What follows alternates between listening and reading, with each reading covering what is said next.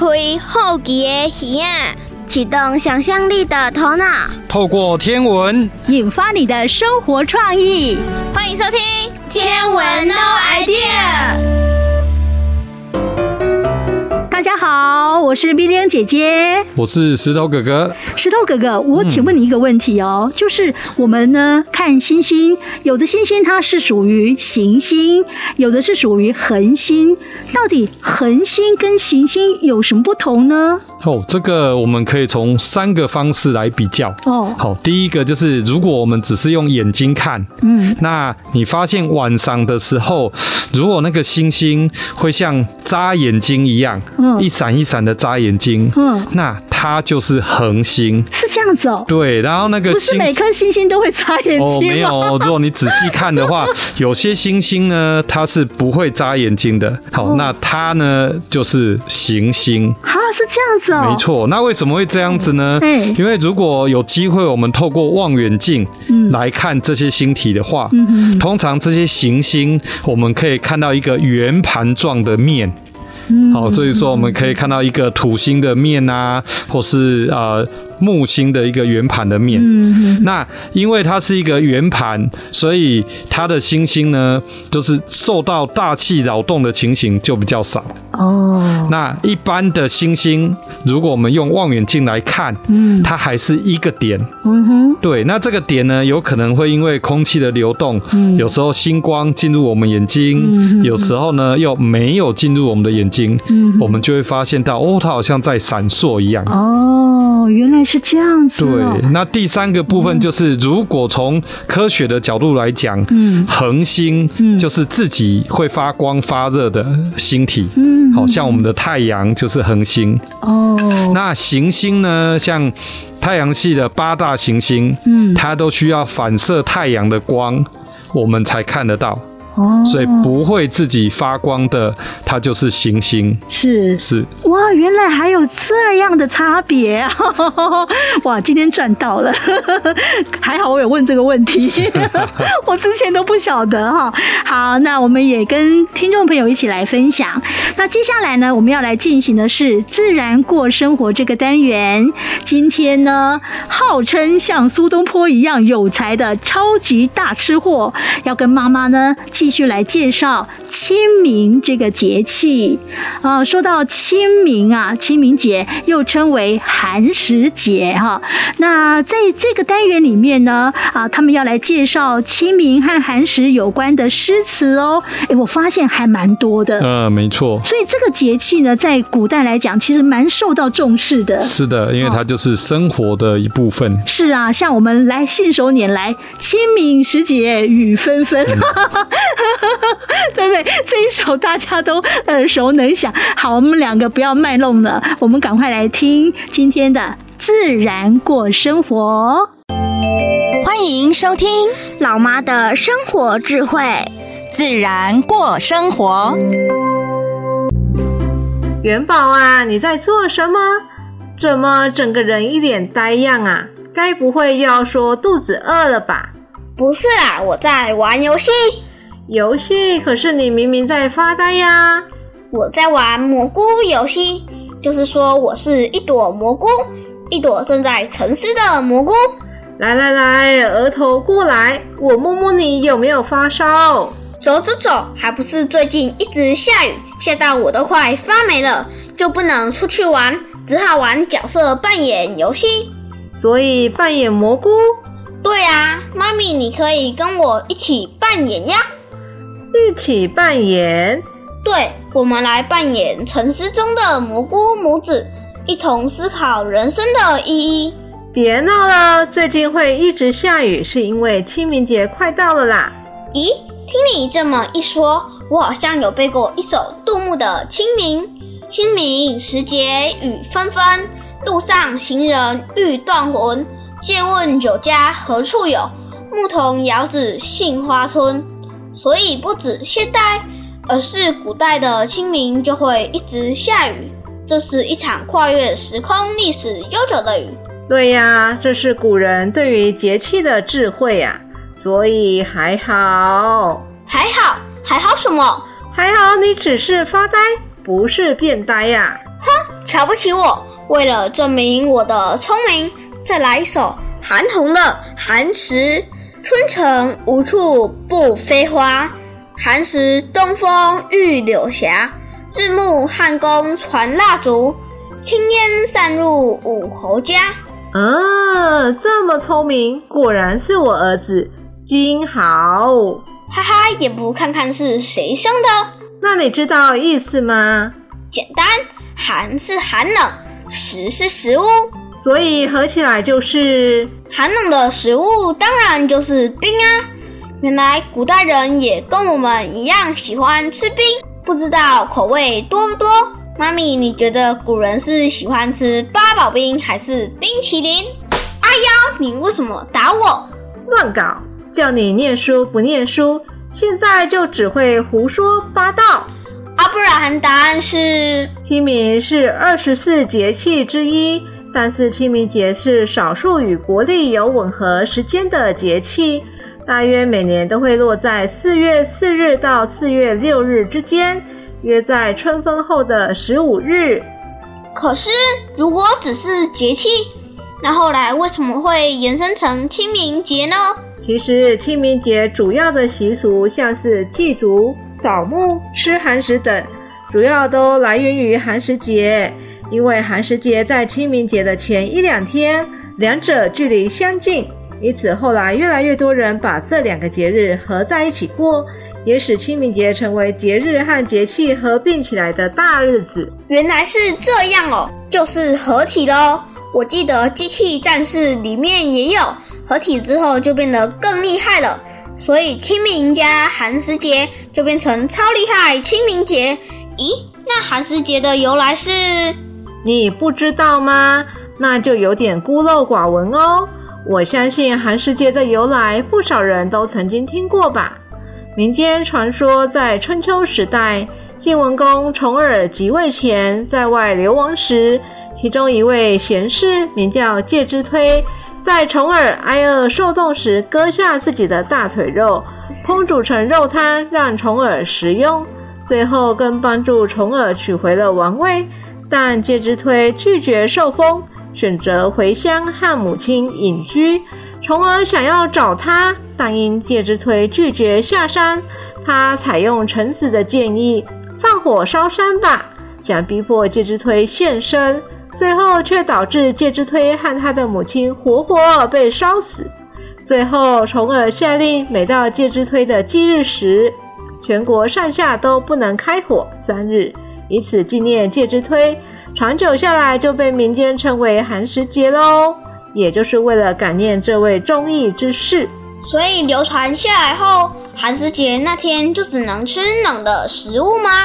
对，只是除了吃，你可以多关心其他的事情吗？只能说我尽量啦、啊。那就用这首宋朝的陈浩《交行集市》来证明我的实力。芳草绿野自行事，春入瑶山碧四周。新竹乱红穿柳巷，故因流水作胎记。莫辞斩酒十分劝。只恐风花一片红，况是清明好天气，不妨有眼莫忘归。很好，果然是有实力，来试着解释一下吧。小意思就是说，清明节放假又遇到晴朗的好天气，所以要出去走走，但是不要玩到忘了回家，如何啊？超厉害的，那可以告诉我为何不要忘了回家吗？因为出游一定会带零食，接着大家会边玩边吃，然后零食就会被大家吃光光，再加上一直走路，肚子一定会变得很饿，所以饥肠辘辘的大家就要赶快回家吃饭。这你关心的还是吃诶？当然，不然古代有 Seven Eleven 吗？如果有，就会变成旷世清明好天气。不妨转弯进 seven，哈哈，我真是才子啊！接下来我们要来进行的是历史上的他这个单元。今天历史上的他要介绍的是威廉赫歇尔。威廉赫歇尔呢，发现了天王星是吗？呃，是的，因为在那个年代呢，当我们发现的土星之后，嗯，那望远镜发明了以后，大家就开始去找还有没有其他的行星。哦，是。对，那就是他呢，花了很多时间，但运气也很好，嗯，就找到了天王星。是，还有呢，威廉赫歇尔呢，他有一个称号叫做恒星天文学之父。嗯哼，是的，因为他透过望远镜去观察各种的恒星，嗯，那发现到这些星星啊，它的颜色也会不同，嗯，然后他就从这些颜色里面去分类，去推论出，哦，原来我们可以从颜色去判断出这个星星的年龄到底是多少。哦，这样子哦。好厉害哟、哦！看它的颜色就知道它的年纪。嗯、没错。好，详细的情况是怎么样呢？我们今天就来听丽晶老师的介绍哦。哲学家也是天文学家。中国的天文学家跟西方的天文学家研究的是一样吗？让我们一起来看看历史上的他做了哪些事吧。雅雅，故事时间到喽，赶快来坐好。嗯，丽晶老师，今天历史上的他，故事主角是哪一位呀？主角是威廉·赫歇尔，一位在牛顿过世以后，将天文学带到下一个新境界的优秀天文学家。嗯，我坐好了，老师你快点开始啊。好，好，好。威廉·赫歇尔全名是弗里德里希·威廉·赫歇尔，他是德裔英国人。一七三八年，在德国北部的汉诺威出生。他在德国是音乐家，在英国是天文学家。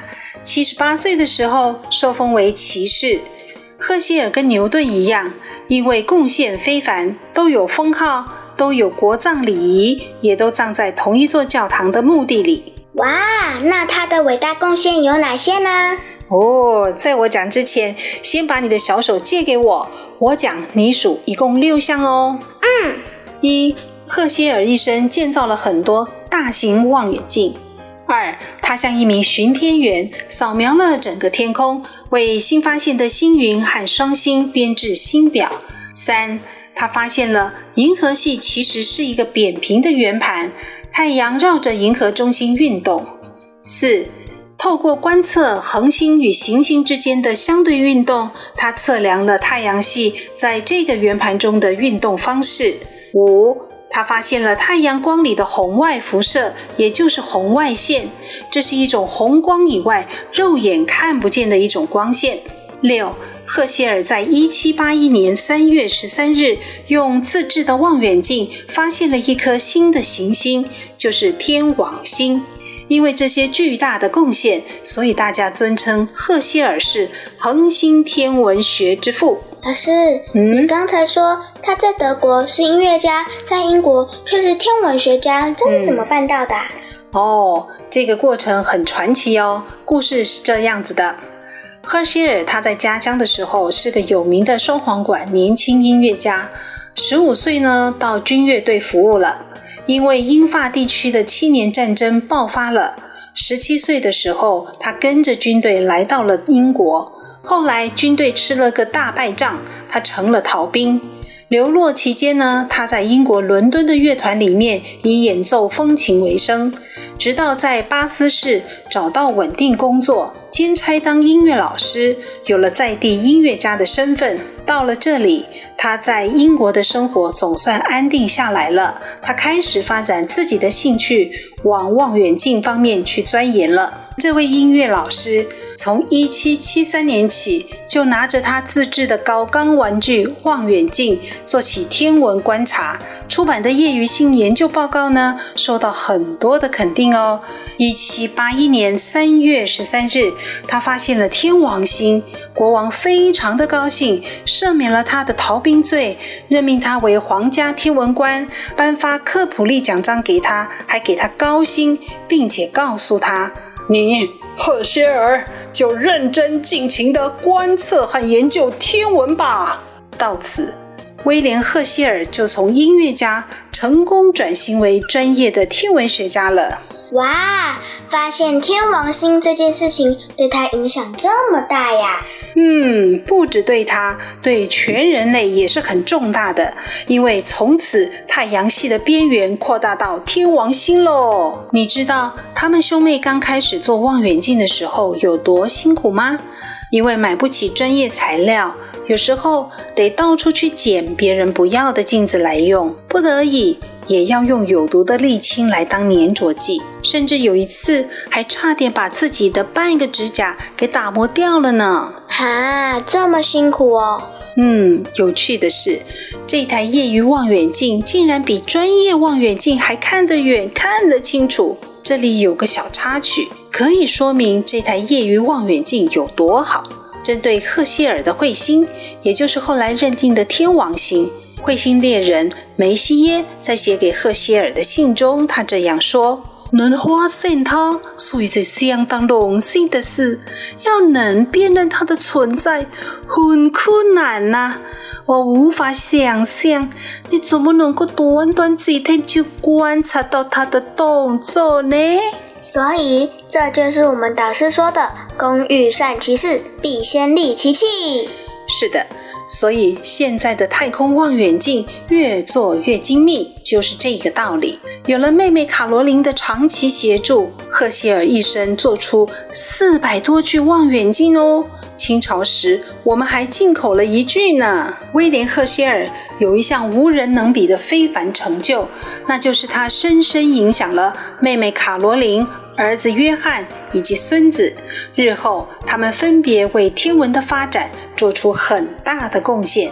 好了，历史上的威廉·赫歇尔故事就讲到这里喽。好，谢谢老师，我下次再听故事哦。叮 OK，丫丫，你预约成功了，我们下次见喽，拜拜，拜拜。大家好，我是 v i l i a n 姐姐，我是石头哥哥。接下来我们要来进行的是 English Rock 这个单元。哇，今天呢，这个单元要介绍的英文片语也是跟 star 星星有关系哦。而且啊，这个片语啊，其实是在象征某个人事业蒸蒸日上呢。跟星星有关，而且还可以象征事业蒸蒸日上。到底是哪一句？我们现在赶快来听 English Rock，Ann 老师要教你哦。Hi, hi, hi! We're English Rock. English Rock. Welcome to our channel. English Rock and Rock English. Hey, hey, hey! Welcome to English Rock. English Rock. Let's rock English. Wow! E, what are you looking at in the dark sky? 你一直看夜空，到底在看什么啊？I see nothing but stars. 我什么都没看到，只看到星星啊。That's what I'm looking at. The stars. 我就是在看星星啊。 Twinkle, twinkle, little star, how I wonder what you are. Okay, what's going on? Are you okay? 发生什么事情了吗？你还好吧？I'm fine，我很好啦。我只是想起来有一个传说，a story or a legend. A legend about what? 一个传说，关于什么的？There is an old saying, "A star represents a person." 有一个古老的说法是说，每一颗星星都代表着一个人。So in ancient times, a lot of emperors or kings believed in astrology. 所以喽，在古时候有很多的皇帝或者是国王都好相信占星术。Astrology 占星术 ，How did it work？是怎么看的？哎呀，To be honest, I'm not sure。讲实在话的，我也不是很清楚，我也不知道哎。But in some，但是简而言之，there are certain kind of people who can tell someone's destiny by reading the stars。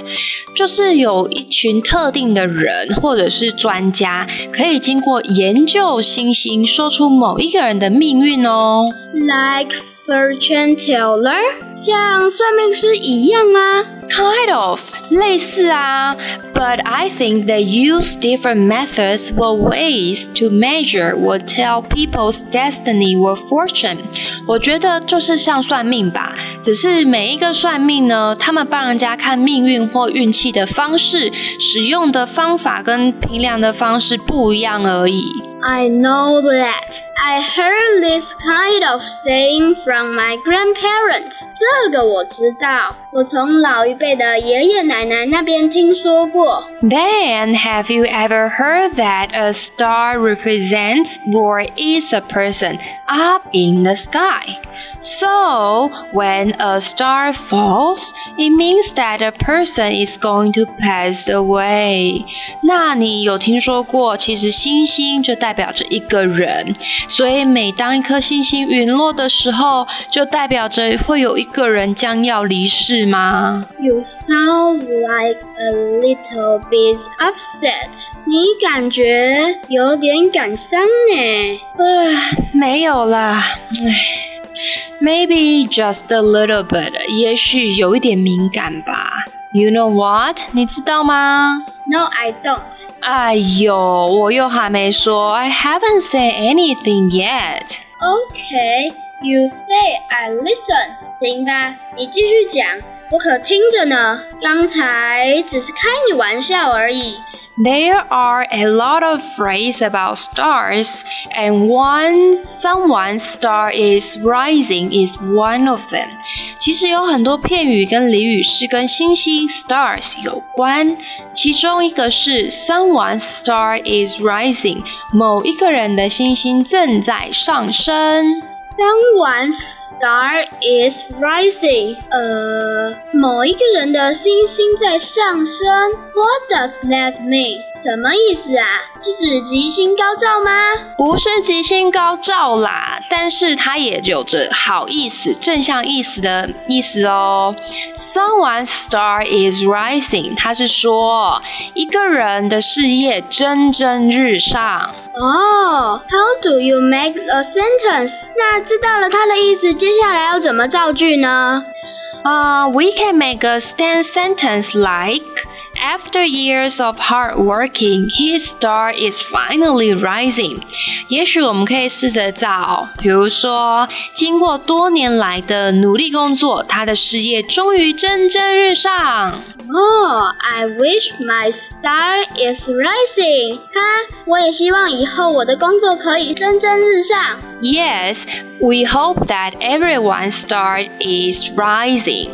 Someone's star is rising. Someone's star is rising. 形容的是某一个人的事业蒸蒸日上。Do you get it? 你现在懂了吗？接下来我们要进行的单元是小丸子说新人。今天呢，小丸子要告诉大家狮子座的故事哦。石头哥哥，我想请问一下，狮子座是它的样子真的很像一只狮子吗？哦，是的。根据我们呃实际的观察，就是狮子座它把这些星星连线起来，真的就很像一只狮子趴在地上面的样子。那这样子总共有几颗星星组成的啊？啊，我们用眼睛看起来呢，大概会有十八颗左右的星星。哦，这一只狮子还真大。是的，哦，好，那到底它有什么样的故事呢？我们现在就来听小丸子的介绍。彼端那闪烁的星光，沉默地记载着亘古至今动人的故事与传奇。小丸子说新人道尽天上事。文龙，不要再看电视，不要再打电动了，快去念书！哎呦，小丸子，快救救我啦！疫情当前，在家每日受我阿布狮吼功。我快不行了！呵呵呵，你总算知道这狮子的厉害了。在现代，阿布的狮吼功了得；在希腊罗马神话，也有一只很厉害的狮子哦。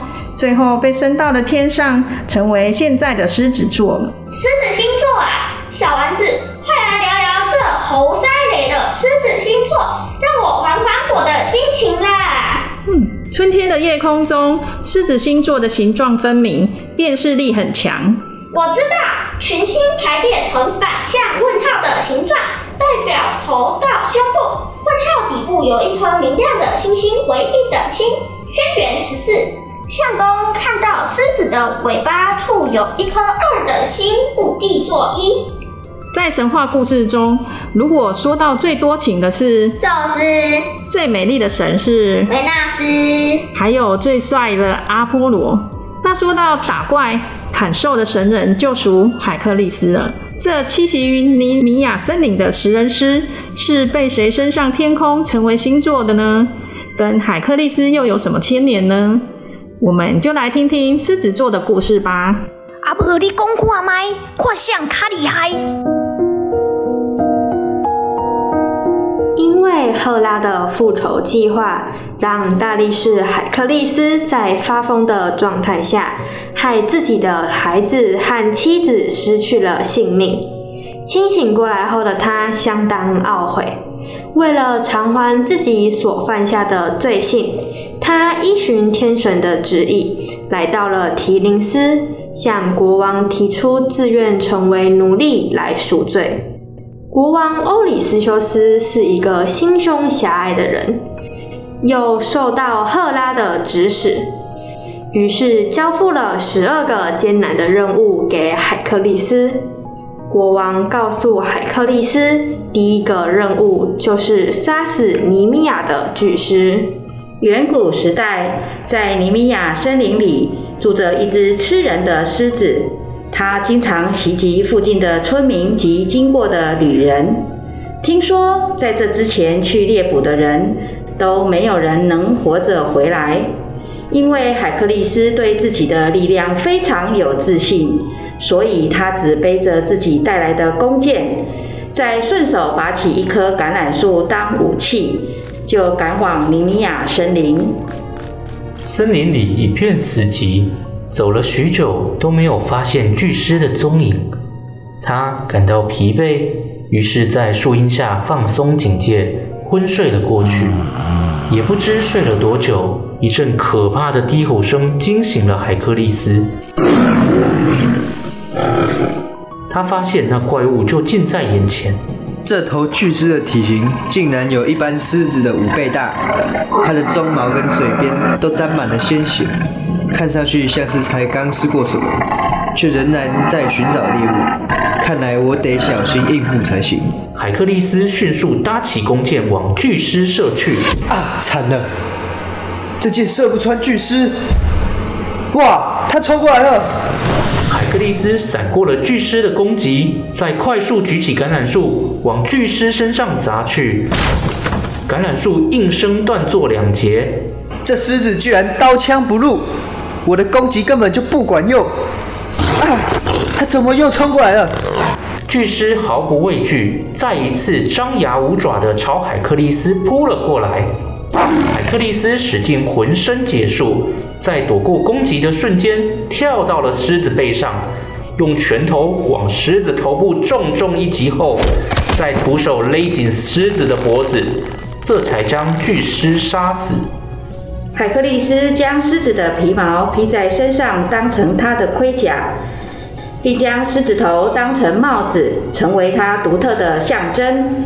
海克力斯战胜巨狮的消息很快就传回王宫。国王听到海克力斯竟能完成任务，吓得从椅子上跌了下来，既担心被海克力斯抢走风采，更害怕被他夺走权力。于是下了一道命令，就是禁止海克力斯进城。海克力斯带着狮子的残骸回来，正准备向国王报告，却被士兵挡在城外。国王的面都还没见着，就接到了第二个任务。后来，赫拉为了纪念这只无所畏惧的狮子，就把它升到天空，成为了狮子座。好精彩！想不到狮子不论在古代或是现代，都让人又爱又恨。把狮子头戴在头上，那我好像曾经在棒球场看过海克力斯哦。你别闹了，那个是吉祥物莱恩，才不是海克力斯。接下来我们要来进行的是“宇宙有道理”这个单元。今天花花老师要来介绍的是太阳系八大行星的特色哦。是啊，这些八大行星呢，在以前我们的节目里面都有说过它的故事。对，所以当大家呢在听花花老师介绍的时候，你也可以回想一下。呃，故事里面呢所描述的情节，跟它真实的特色有没有什么相似的地方哦？好哦，那我们现在就赶快来听《宇宙有道理》。宇宙有道理，好奇故我在，Let's draw sky。让我们一起探索宇宙的奥秘吧。妹，这么晚了还不睡觉，怎么看起来闷闷不乐的呢？嗯，老师丢给我们一堆资讯，要我们分成八类，每类要五张，研究了三天还没有头绪啊！明天就要交，我死定了啦！好，没关系，我拿来我看看啊，简单。还记得我们之前听的天文 Now Idea 的广播吗？记得啊，当时我们听到水星圆舞曲，曲风节奏轻快，而且啊，很符合水星呢。因为它是报信的使者，所以它的英文叫做 Mercury。古代的中国呢，搭配了阴阳五行，所以呢，水星又称为蓝星。哦，我知道了，这是八大行星的分类。我再找找它的相关资讯哦。哎，找到了，最接近太阳的行星，嗯，表面温差最大六百度，公转零点二四年，相当于八十八天，再加上 Mercury 恒星，耶，刚好五张，很好。那我们就顺着离太阳由近到远的顺序寻找吧。呃，接下来找 Venus。Venus，金星，古称太白，温室效应很大，自转方向相反。太阳从西边出来，自转一圈两百四十三天，比公转时间长。是哟。再来是地球，Gaia 或 Earth，卫星的数目一颗有。生物活动拥有固态液态气态的水，有固体的表面，做得好啊！那你知道八大行星的地表有固态跟气态吗？虾米呀，我以为都是硬硬的地表。呃，像水星、金星、地球、火星的地表呢，它们是固态的。那因为是固体行星，所以这些又称为类地行星。那木星、土星、天王星、海王星呢，它们的地表是气态的，所以呢，就将它们归类为气体行星。所以我们总共都把它称为类木行星哦。哦，原来如此，姐你好厉害哟、哦！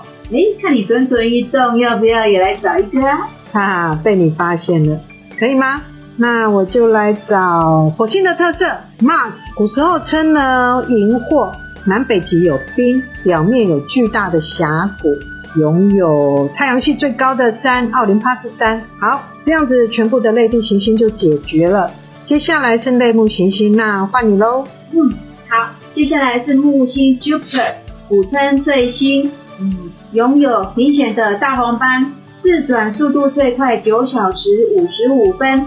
八大行星中体积最大的，那接下来换土星 Saturn，古称正星，有明显的光环，目前拥有最多的卫星七十八颗，密度比水小，空间够大，会浮在水面上。它的卫星泰坦是太阳系中最大的卫星。诶，接下来换是 Uranus 天王星。那天王星呢，是第一颗由望远镜观测到的行星。然后呢，躺在公转的轨道上自转，呃，磁场方向与自转方向偏差很大，拥有行星环，但是不明显，气体所组成的行星。诶，接下来是。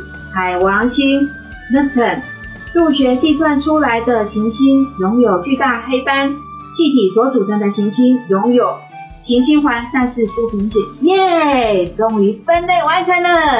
小咪呀，作业还有延伸题，明天一分钟内要报告感想。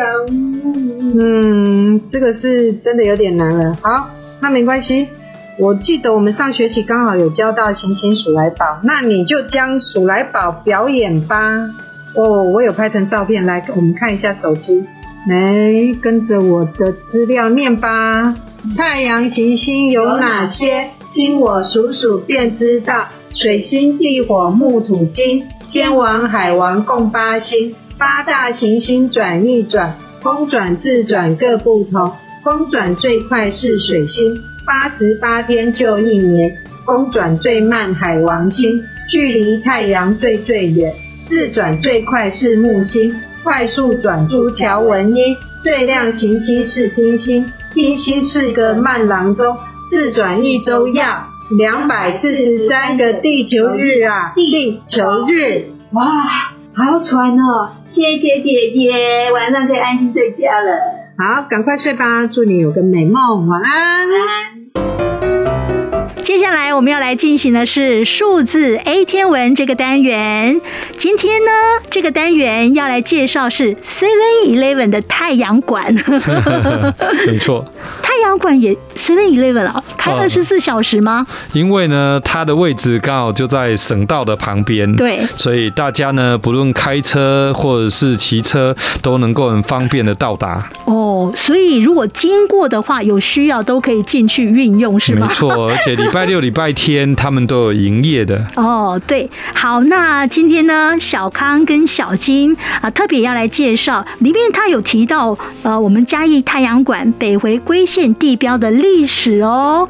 仔细听，因为之前也有介绍过，如果你没有听得很清楚的话，这一次这个单元可以好好仔细来听小金的介绍。我们现在就来进行数字 A 天文。欢迎收听北回二三五数字 A 天文。蜡笔小康是一位活泼又爱发问的小朋友。今天小康来到了北回归线太阳馆，遇到了小金。小康很开心，有许多问题想问小金。小金，你好漂亮啊！外表像幽浮，我好喜欢你。小康，你真有眼光哎！我长得圆圆胖胖，人见人爱。是呀，我就是被你的外表吸引了。我想认识你，请问你现在几岁了？我八十四年建造完成，现在已经二十七岁喽。哇，原来你比我的爸妈都还要年轻啊！那请问这里是哪里呀？嘉义啊！你是说有好吃鸡肉饭的嘉义吗？嘉义除了有好吃的鸡肉饭以外，还有一个很特别的地方，就是北回归线二十三点五从嘉义经过哦。什么是北回归线二十三点五度呀？就是太阳在北半球直射到离赤道最远的地方，把这些地方连起来的假想线就叫做北回归线，而它的位置大约在北纬二十三点五度。所以称为北回归线二十三点五度。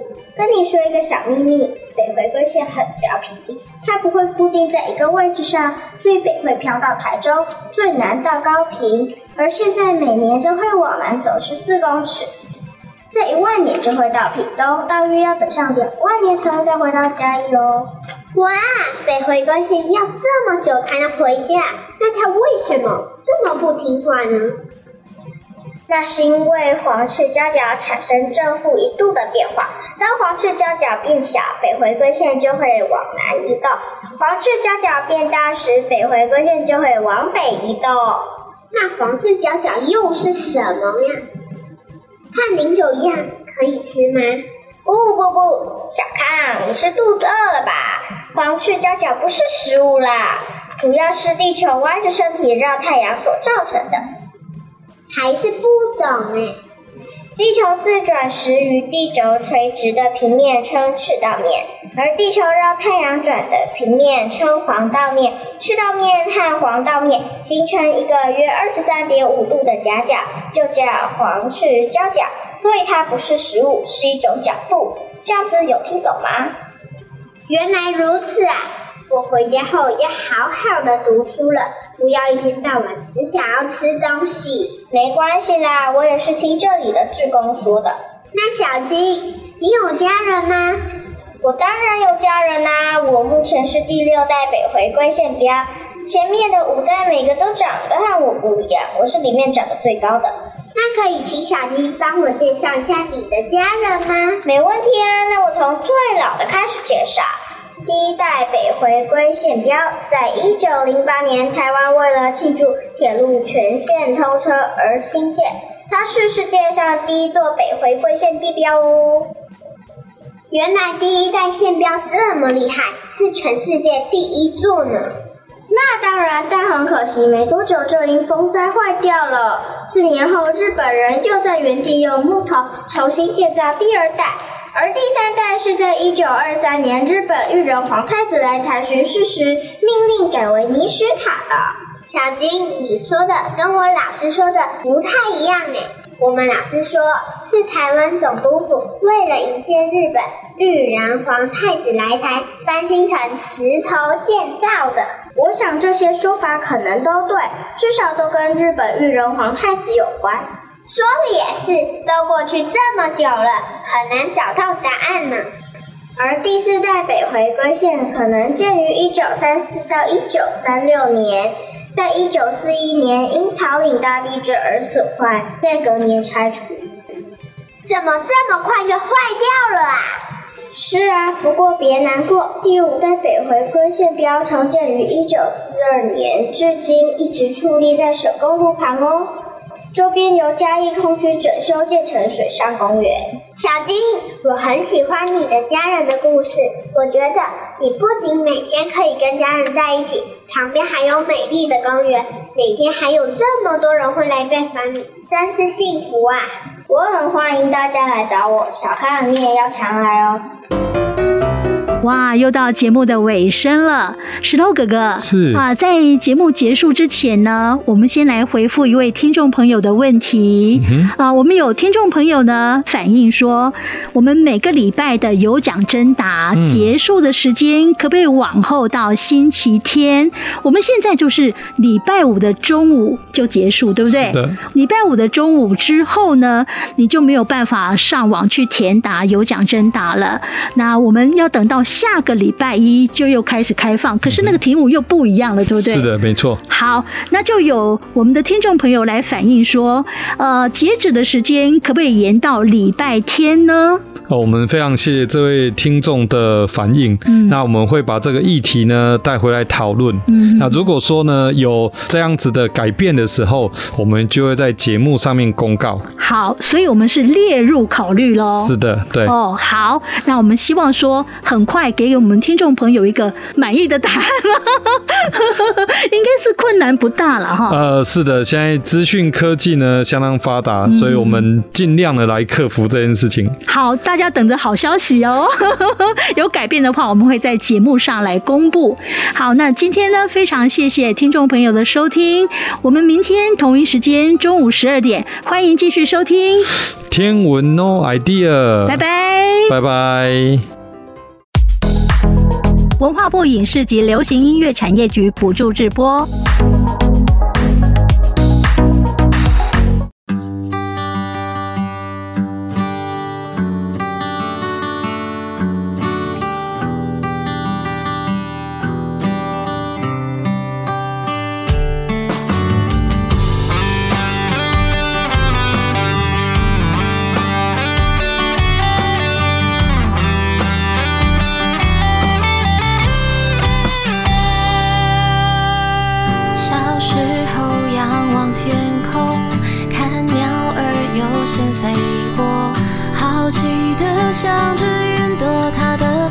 都会藏些什么？